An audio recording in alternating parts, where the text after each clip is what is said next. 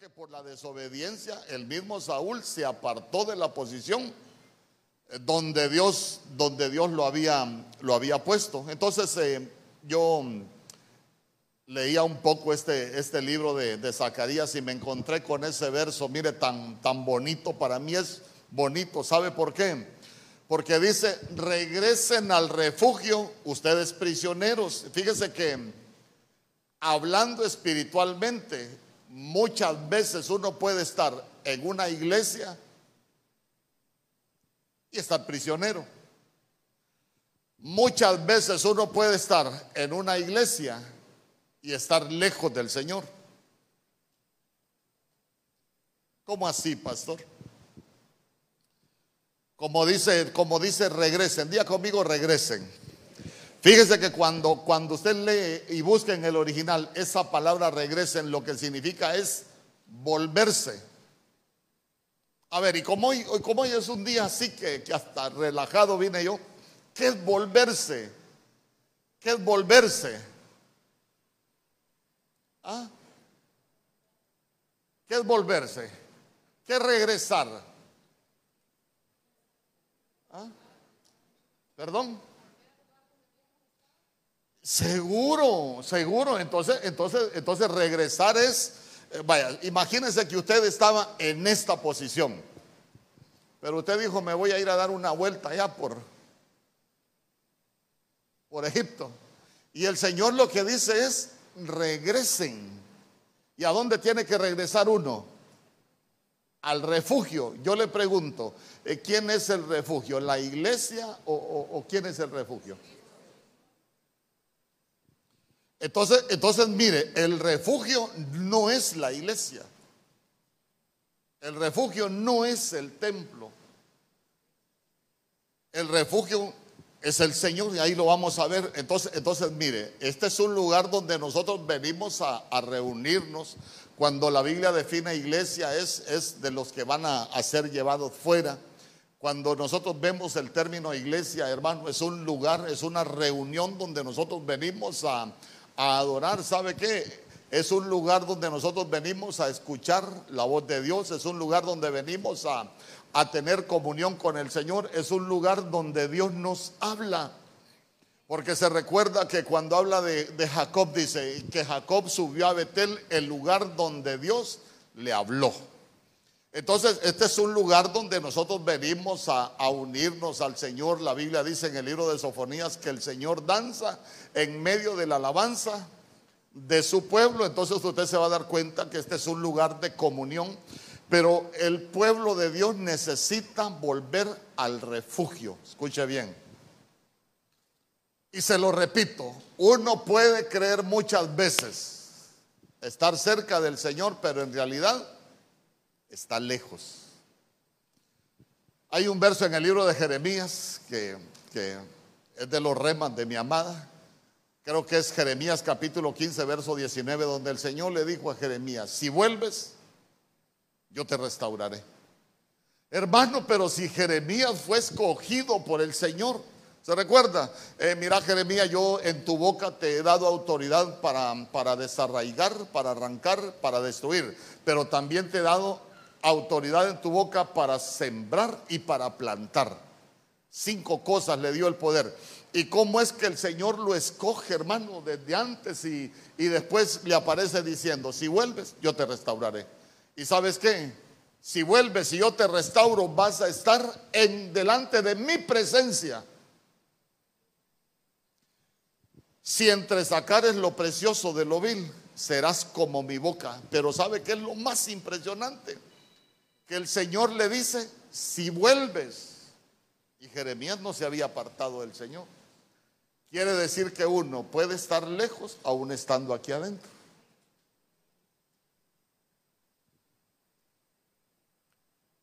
Eh, quiero, quiero hablarle de algunas cosas que, que se están dando.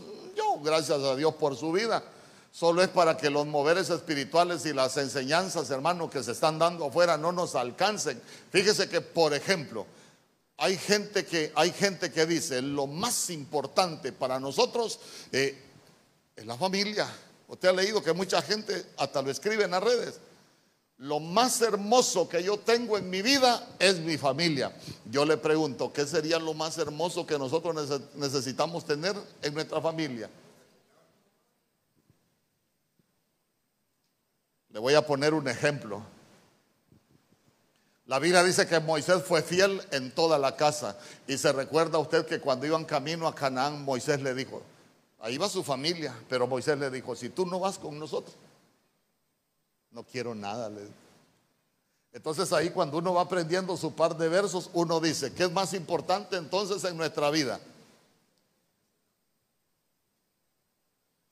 Porque ahora han aparecido muchos que, dicen, lo más importante en la vida del cristiano es la familia. Y no vienen a la iglesia, no vienen a servir, porque lo más importante es la familia. Pero nuestro Señor Jesús dijo, yo no vine a traer paz, yo vine a traer espada. Yo vine a poner en contra a la hija contra su madre y al hijo contra su padre. ¿Y sabe qué dijo? Que los enemigos del hombre iban a ser los de su casa. ¿Y por qué muchas veces se vuelven enemigos de uno? Porque la gente, tus parientes, andan en el mundo haciendo las cosas del mundo, pero es más fácil que ellos te saquen de la comunión con Dios de que uno los traiga a la iglesia. ¿Y quién es el que, el que, el que procura que nosotros dejemos de congregarnos? El enemigo espiritualmente se vuelven como enemigos de uno. Pero como nos han llenado de, ah, es que hay que honrar padre y madre, hermano, eh, eh, eh, hay que entender lo que es honrar padre y madre. Pero muchas veces te sacan. Ah, no, más importante es cualquier cosa. Imagínese que yo hubiese dicho, eh, no, pastor, mire, para mí lo más importante es la familia. Yo no puedo alejarme de mi familia. Allá estuviera en San Pedro yo, pero yo entendí, ¿sabe qué? Que lo más importante en mi vida es el Señor.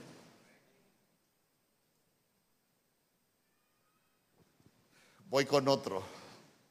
Es que, es que tenemos que ver lo que la Biblia dice. Por ejemplo, usted se recuerda que una vez nuestro Señor Jesús estaba enseñando y la Biblia dice que se había reunido tanta gente que todos estaban a su alrededor. ¿Lo ha leído?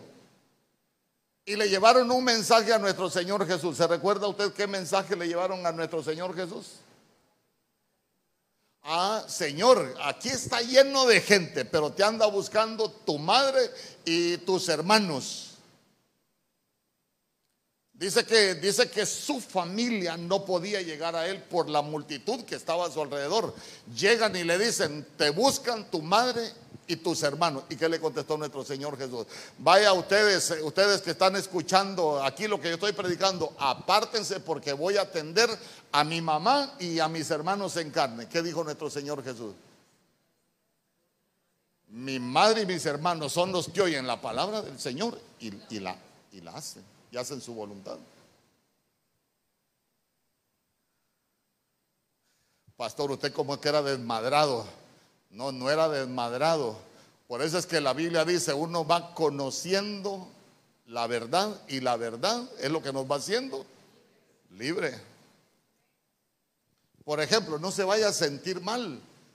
Yo para, para diciembre, por ejemplo, de acuerdo a lo que yo veo en las redes, yo sé que algunos en diciembre no vienen a la iglesia. ¿Por qué? Porque están celebrando Navidad. Y el ciclo lo terminan el 6 de enero con los Reyes Magos. Y digo yo, no les ha amanecido.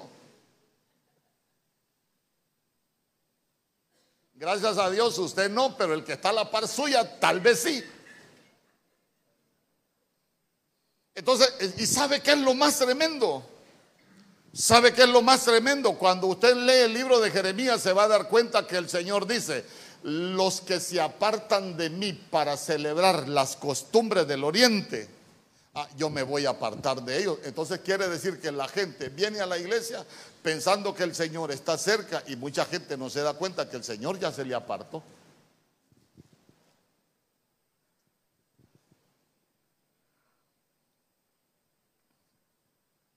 Qué machetero. Mejor no hubiera ido al Salvador, pastor. ¿Ah? Es que mm, el propósito de la espada es matarnos. Se recuerda que nuestro Señor Jesús dijo, dijo, nuestro Señor Jesús dijo, el que no toma su cruz y me sigue no es digno de mí. Pero a veces uno sigue más las tradiciones, a uno a veces sigue más hasta los hombres afuera. Uno sigue más la familia y sabe qué significa tomar la cruz. Tomar la cruz significa morir a uno mismo. Ya no, ya no hace uno lo que uno quiere. Uno vive para hacer lo que el Señor quiere en nuestras vidas.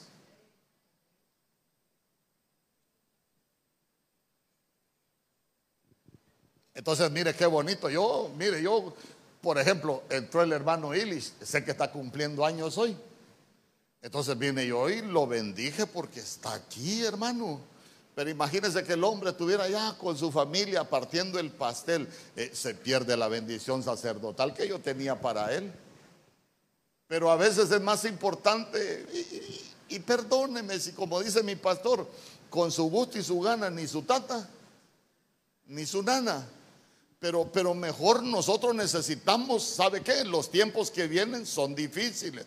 Por eso es que nosotros necesitamos aprender lo que dice la escritura. Mire hermano, yo le he dicho, se lo he enseñado, se lo he mencionado, tener un evangelio de dichos es fácil, pero tener un evangelio de realidades con Dios son otros 20 pesos.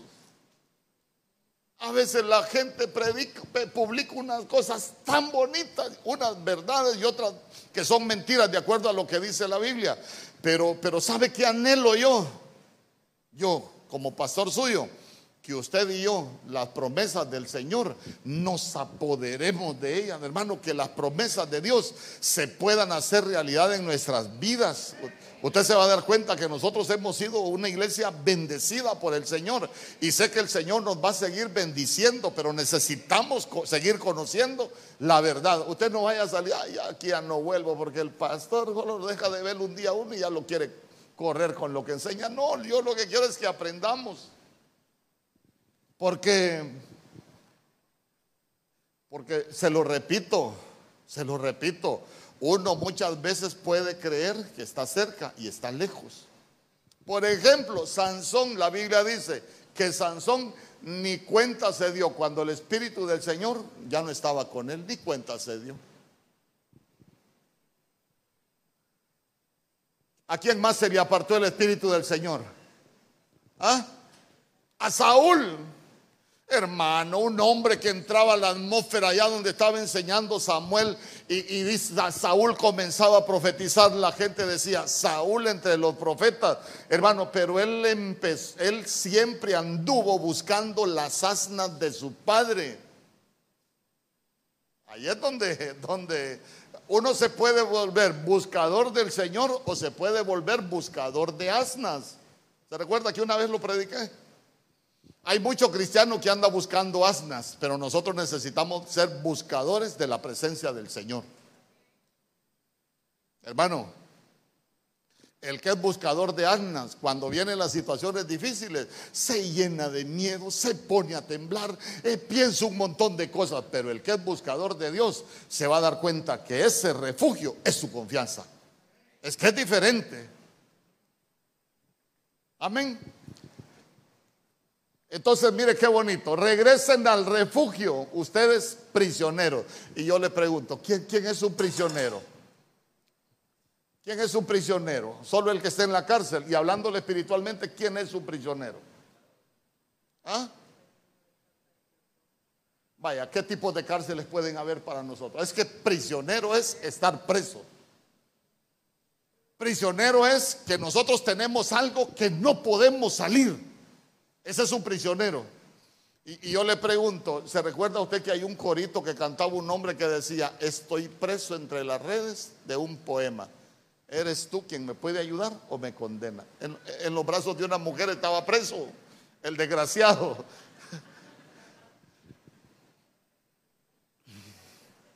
Entonces, entonces vea usted que uno puede estar, uno puede ser prisionero de una relación ilícita, por ejemplo, de algo que ve en contra del Señor. Hay cristianos que pueden ser prisioneros de sus pensamientos, por ejemplo. Malos pensamientos. Por eso es que por eso es que se recuerda que a José cuando lo sacaron de la cárcel, la Biblia dice, lo primero que le quitaron fue el cabello. los pensamientos de preso tenían que quitárselos para que él pudiese pensar de manera diferente.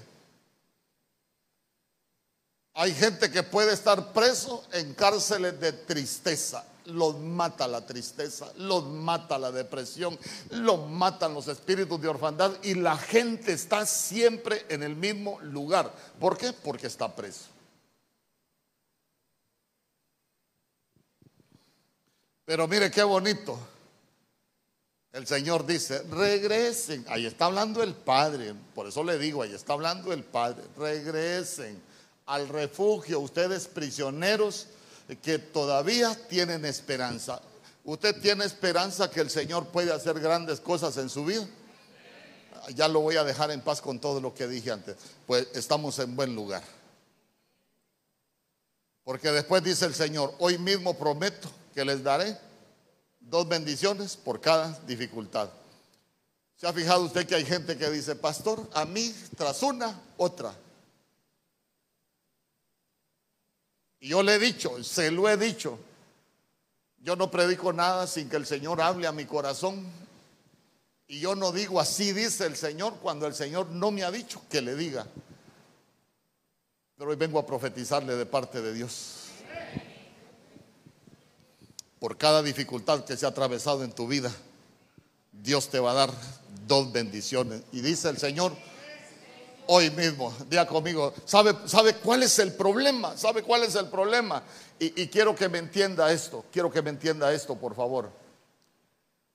A veces nosotros anhelamos entrar al reino, pero como quien dice, como Pedro por su casa.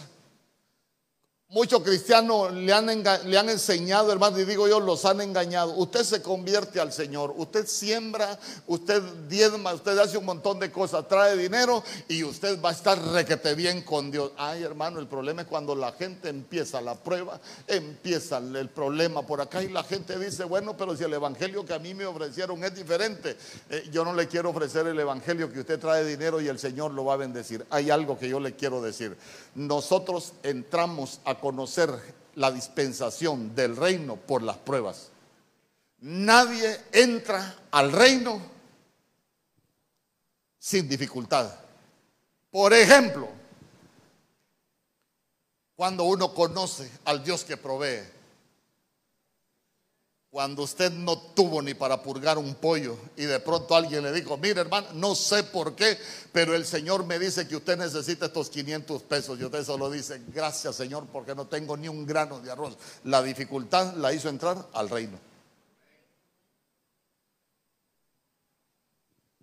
¿Sabe cuándo? Cuando usted está enfermo y no tiene, pero ni para comprar una pastilla, usted no tiene opción de comprar una pastilla.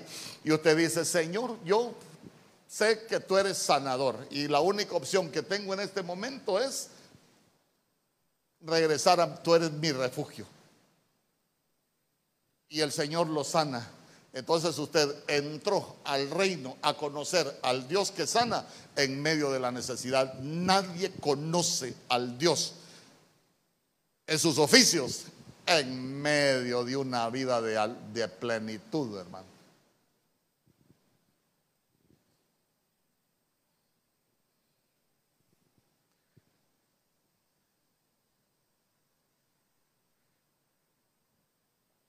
Y ese es mi anhelo, ¿sabe qué? Que nosotros aprendamos a entrar al reino y que tengamos acceso a las cosas del reino.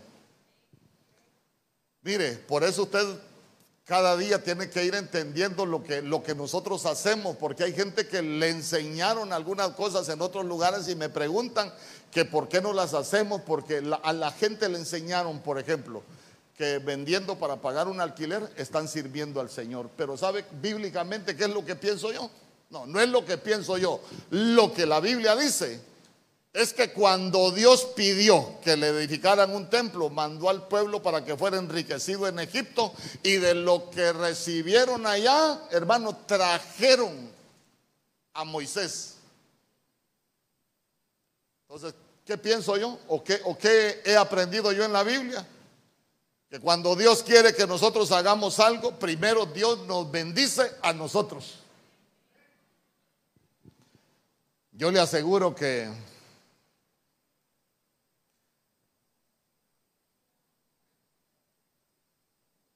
a mí me dolió, por ejemplo, salirnos de allá del local donde el hermano Nelson y hoy está aquí, mire. Porque me gustaba ese local, hasta la nostalgia lo, lo, lo, mantiene ahí a uno, pero ya no cabíamos. Y usted ha visto que el domingo ya yo estoy pensando en botar esa pared porque ya no cabemos.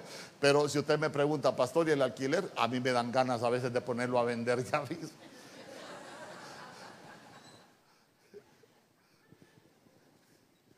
Pero ¿sabe qué digo yo? Señor, es tu casa, no es mi casa. Es el lugar donde te reúnes con tus hijos. Yo solo soy tu sunergo. Yo únicamente soy tu colaborador.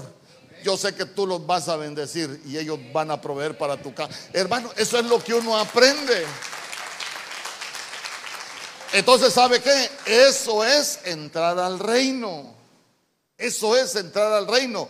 Hermano, que aún en medio de los tiempos difíciles el Señor a nosotros nos va a bendecir. ¿Sabe por qué? Hermano, porque el Señor no nos va a dejar avergonzados. El Señor siempre va a cumplir lo que Él promete. Usted se recuerda, fíjese que, por ejemplo, yo una vez prediqué y, y no es que voy a decir que Dios es malo. Pero para entrar al reino, uno entra al reino por medio de las tribulaciones, eh, por medio de las tribulaciones, de las dificultades. Em, una vez yo prediqué que Dios muchas veces nos llevaba al desierto para enseñarnos muchas cosas. Y una hermana muy linda, pastor, usted lo que está enseñando es que Dios a veces hace cosas malas en nosotros para que aprendamos. Ahí se está equivocado, pastor. Dios es bueno. Sus misericordias son nuevas cada mañana. Ojo, no estoy diciendo que Dios no es bueno, no estoy diciendo que sus misericordias son nuevas cada mañana, pero usted ha leído Deuteronomio capítulo 8. Al desierto, yo los llevé, dice el Señor. Comer el pan con escasez, que tuvieran hambre, yo los hice que tuvieran hambre. Y empieza el Señor. ¿Y por qué Dios, por qué Dios permitió todo eso en medio de su pueblo? Para que el pueblo conociera que ellos tenían un Dios proveedor, que aún en el peor desierto, en la peor etapa de su vida, ellos tenían un Dios que les iba a proveer su sustento, que les iba a proveer su cuidado. ¿Sabe qué? Que, de día los iba a proteger con una nube y en las noches les iba a iluminar su luz, su camino con fuego. ¿Sabe qué nos enseña eso? Que cuando vengan las tinieblas queriéndonos, hermano, llenar de miedo, cuando vengan las tinieblas atacándonos a nosotros, ¿sabe qué? Lo que el Señor nos va a enseñar es que Él va a ser fuego para nosotros. Aún en medio de las tinieblas, aunque se levanten, no van a prevalecer, porque siempre se va a levantar la luz, se va a levantar ese sol de justicia. ¿Y sabe qué? Cuando llegue esa luz, las tinieblas tienen que irse. Las tinieblas se van. Pero nosotros necesitamos, necesitamos, mire, volver al refugio. ¿Sabe que cuando usted ve la vida de, de Job, por ejemplo, un hombre muy rico, sí o no? Pero ya se dio cuenta cómo poco a poco fueron llevando a Job hasta a terminar enfermo. ¿Y sabe qué es lo más tremendo? En el capítulo 1 usted se va a dar cuenta que Job dice que él ofrecía sacrificios a Jehová por si sus hijos habían pecado. Hasta ejercía oficio sacerdotal. Job entendía muchas cosas del reino, pero Job no había accesado al reino. Porque mire, las riquezas que vienen de parte de Dios no nos añaden tristeza, pero las del mundo sí. Por eso es que usted lee a un Job que al final dice, yo hablaba cosas que no entendía. Hay mucho cristiano hablando cosas que no entiende. ¿Sabe qué? Hay mucho cristiano hablando cosas maravillosas, pero que solo están en su pensamiento porque nunca se han vuelto realidad en su vida. ¿Sabe qué? Dice Job, yo hablaba lo que no entendía. Pero hoy sí, dijo. hoy sí te conocí. ¿Hasta cuándo lo conoció? Y le pregunto,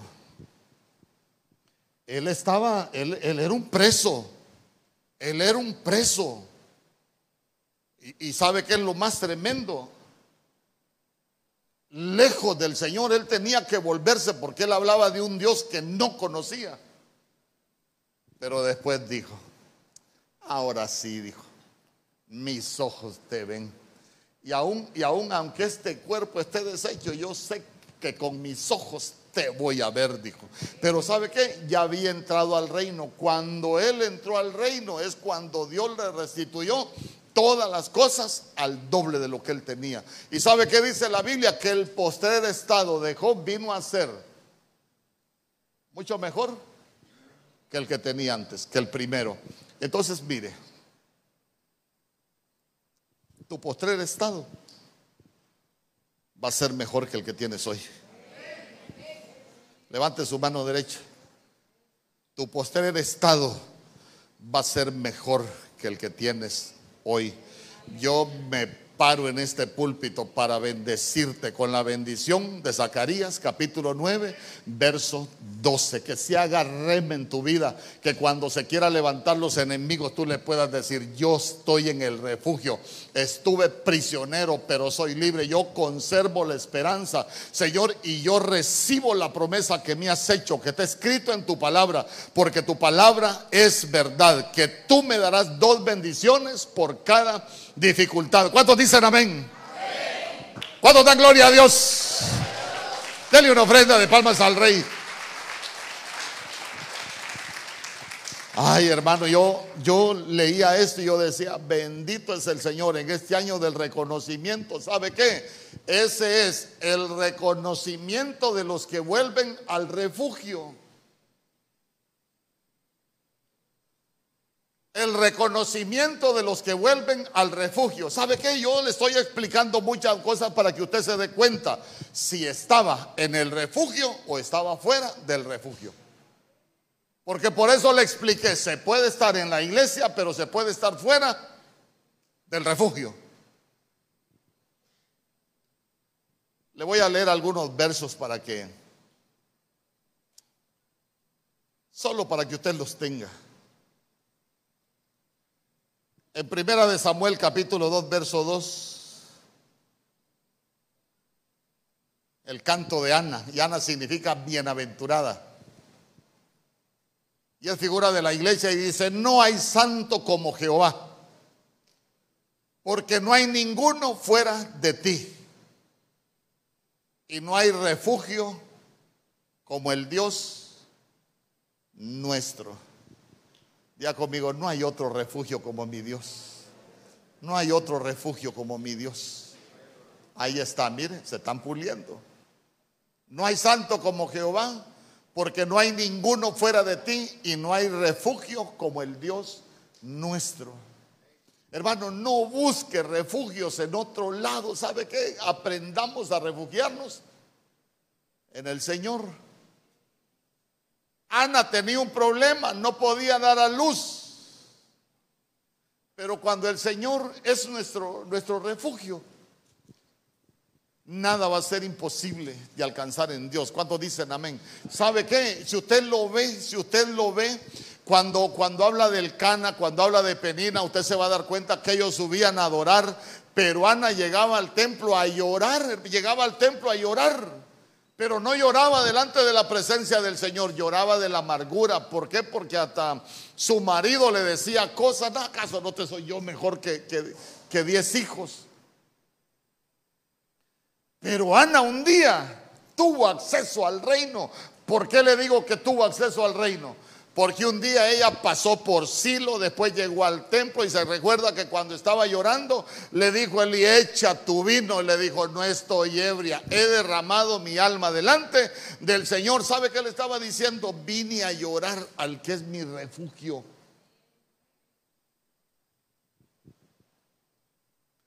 Ah, bueno, sí. Si viniste a llorar delante de tu refugio, Ese tus lágrimas las recogen una redoma y los que siembran con lágrimas van a cosechar con gritos de júbilo. Sembraste con lágrimas, tal vez has llorado por las muchas dificultades. Vas a darle gracias al Señor llorando, pero de alegría. ¿Cuántos dicen amén?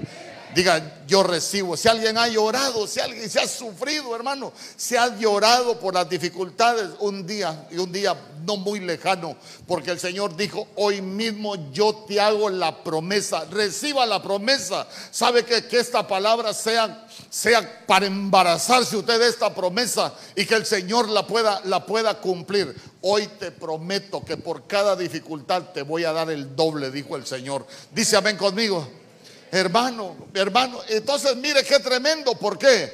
Porque a Ana no solo le dio a Samuel, ahí la Biblia dice que le dio más hijos. Entonces imagínense qué tremendo.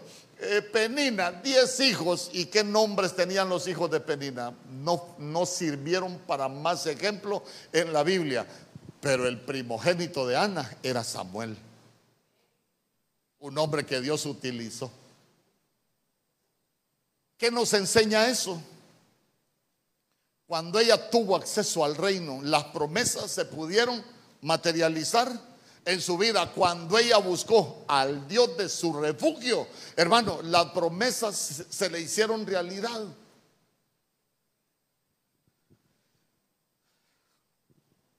Mire, Salmos capítulo 32, verso 7.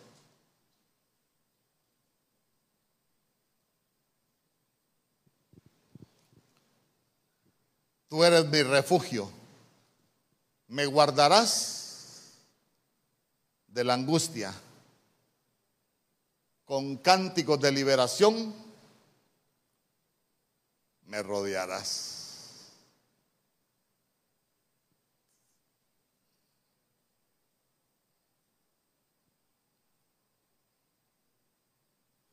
Mire qué bonito.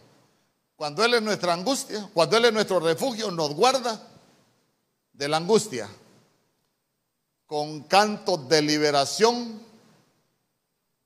me rodearás. Ay, qué bonito. Yo solo se los voy a leer. No se los voy a explicar tanto porque yo quiero que oremos esta noche. Yo le voy a dejar, hermano, ya tenemos más de 30 minutos. Pero escuche bien, escuche bien. Salmos capítulo 18, verso 2. Jehová, roca mía y castillo mío, mi libertador. ¿Por qué nuestro libertador, hermano? No hay enemigos que nos puedan subyugar cuando Él es nuestro refugio. Amén conmigo. Dios mío, fortaleza mía, en Él confiaré. Mi escudo y la fuerza de mi salvación, mi alto refugio. Día conmigo, mi alto refugio. A ver, ¿por qué el Señor es nuestro alto refugio?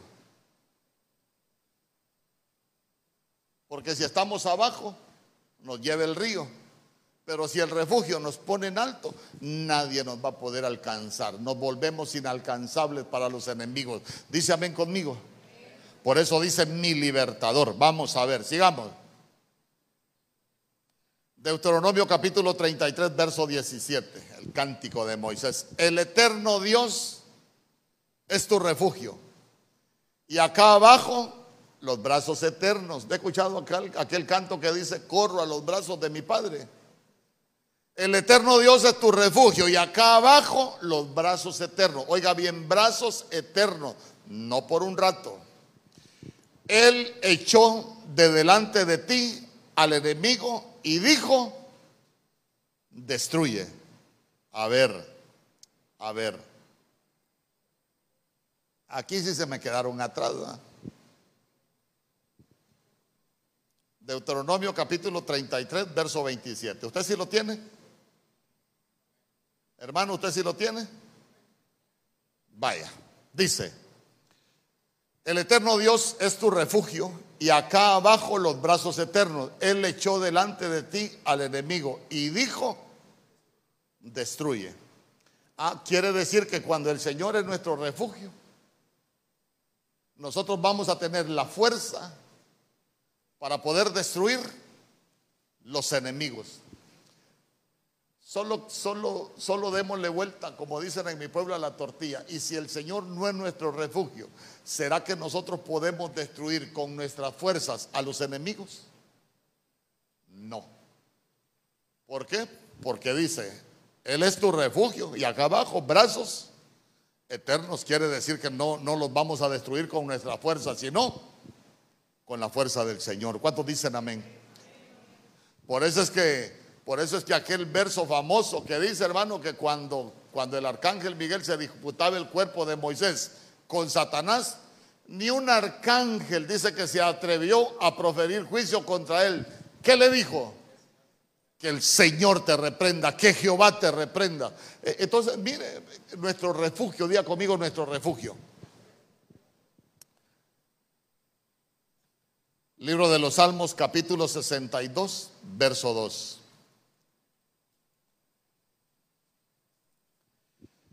Él solamente es mi roca y mi salvación. Nada, este David es bárbaro. Él solamente es mi roca y mi salvación. Pero mire qué bonito lo que dijo. Es mi refugio. No resbalaré mucho. ¿Será que se puede resbalar un poquito uno? Pero no se va a quedar hundido. Uno puede resbalar, pero no se va a quedar hundido. Hermano, es que el que, es que, el que resbala mucho se hunde y no sale. Pero cuando Él es nuestro refugio, aunque nos resbalemos un poquito, hermano, no nos vamos a quedar hundidos, ni nos vamos a quedar destruidos. Dice, ven conmigo. Ay, hermano, entonces mire.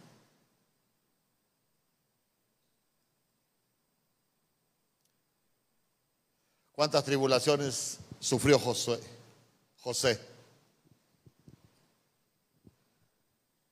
¿Usted se imagina todo lo que vivió José? ¿Alguna vez ha pensado usted detenidamente en dos personajes? Le voy a mencionar nada más. En José y en Job. Yo creo que humanamente cuando uno ve la situación de Job, uno dice, de esta no me levanto. Cuando uno ve que alguien sufre, por ejemplo, todo lo que vivió Job, uno cree que hasta ahí llegó todo. Pero no es así. Yo le he contado y hoy por el tema se lo voy a contar. Allá en, en, en la iglesia había un hombre muy rico, pero él había hecho su riqueza en el mundo uno no sabe cómo la hizo, pero llegó a la iglesia siendo un hombre muy rico. Hasta una colonia tenía y unos hermanos vivían en esa colonia, pero los hermanos le empezó a ir tan mal,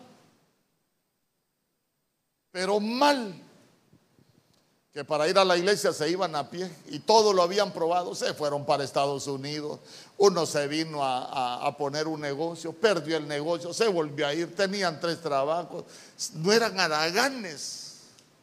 Pero como dicen algunos, no, no, no se lo voy a decir. Hoy vine a bendecirlo. Les iba tan mal, yo me recuerdo que una vez le pidieron permiso al apóstol Germán, ¿te acordás? Para vender baleadas, hermano, en una bicicleta ahí que solo eran las llantas. Y no crea usted que llevaron muchas, comenzaron con una libra de harina, pues no tenían para más. Solo para eso consiguieron. Y no vaya a pensar usted que había variedad, solo baleadita sencilla. ¿va?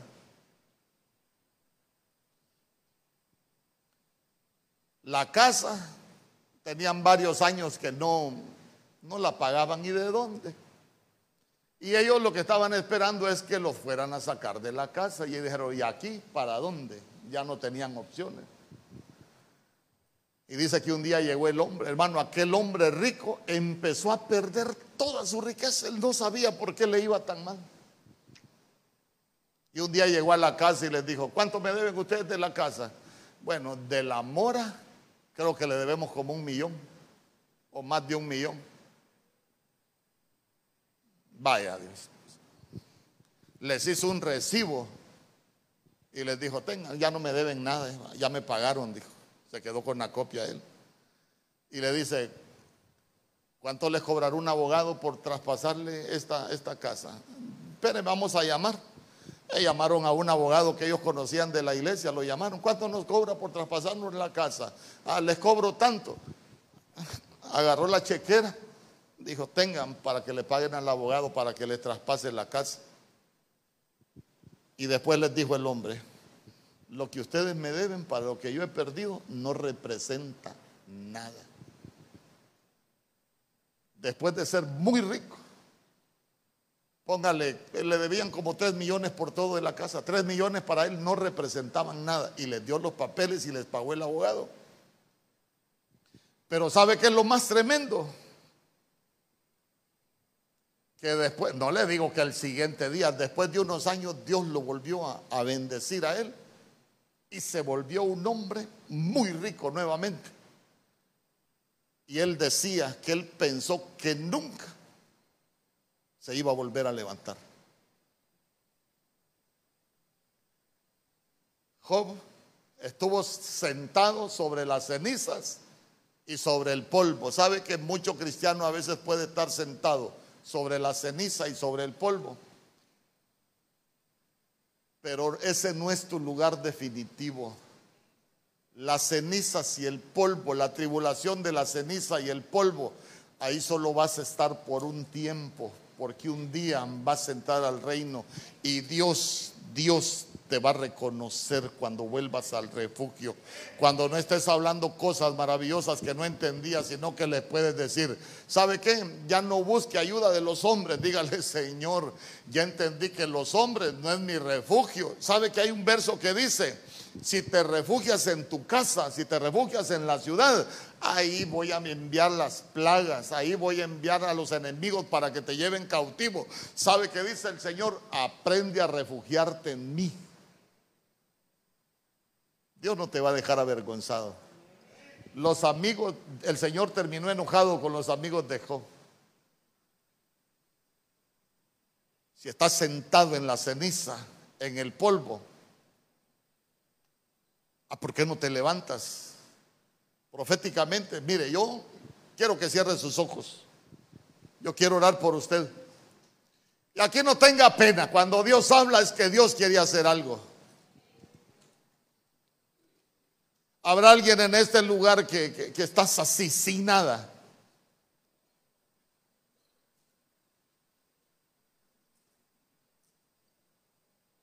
Tal vez te has ido debilitando poco a poco. Tal vez te has ido quedando sin nada. Y uno sabe cuando solo le va quedando el fracaso. Hoy es un buen día y que nunca se le olvide. Zacarías capítulo 9, verso 12. Nunca se le olvide. Nueva traducción viviente. No se vaya igual. Hoy estamos aquí. Usted ha escuchado aquel canto que dice, vuelvo a casa, a la casa de mi padre.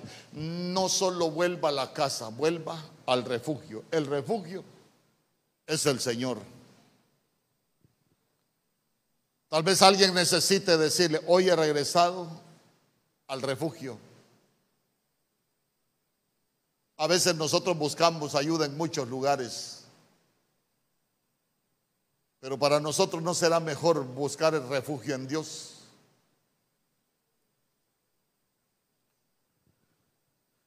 Tal vez alguien vino prisionero, pero tienes esperanza.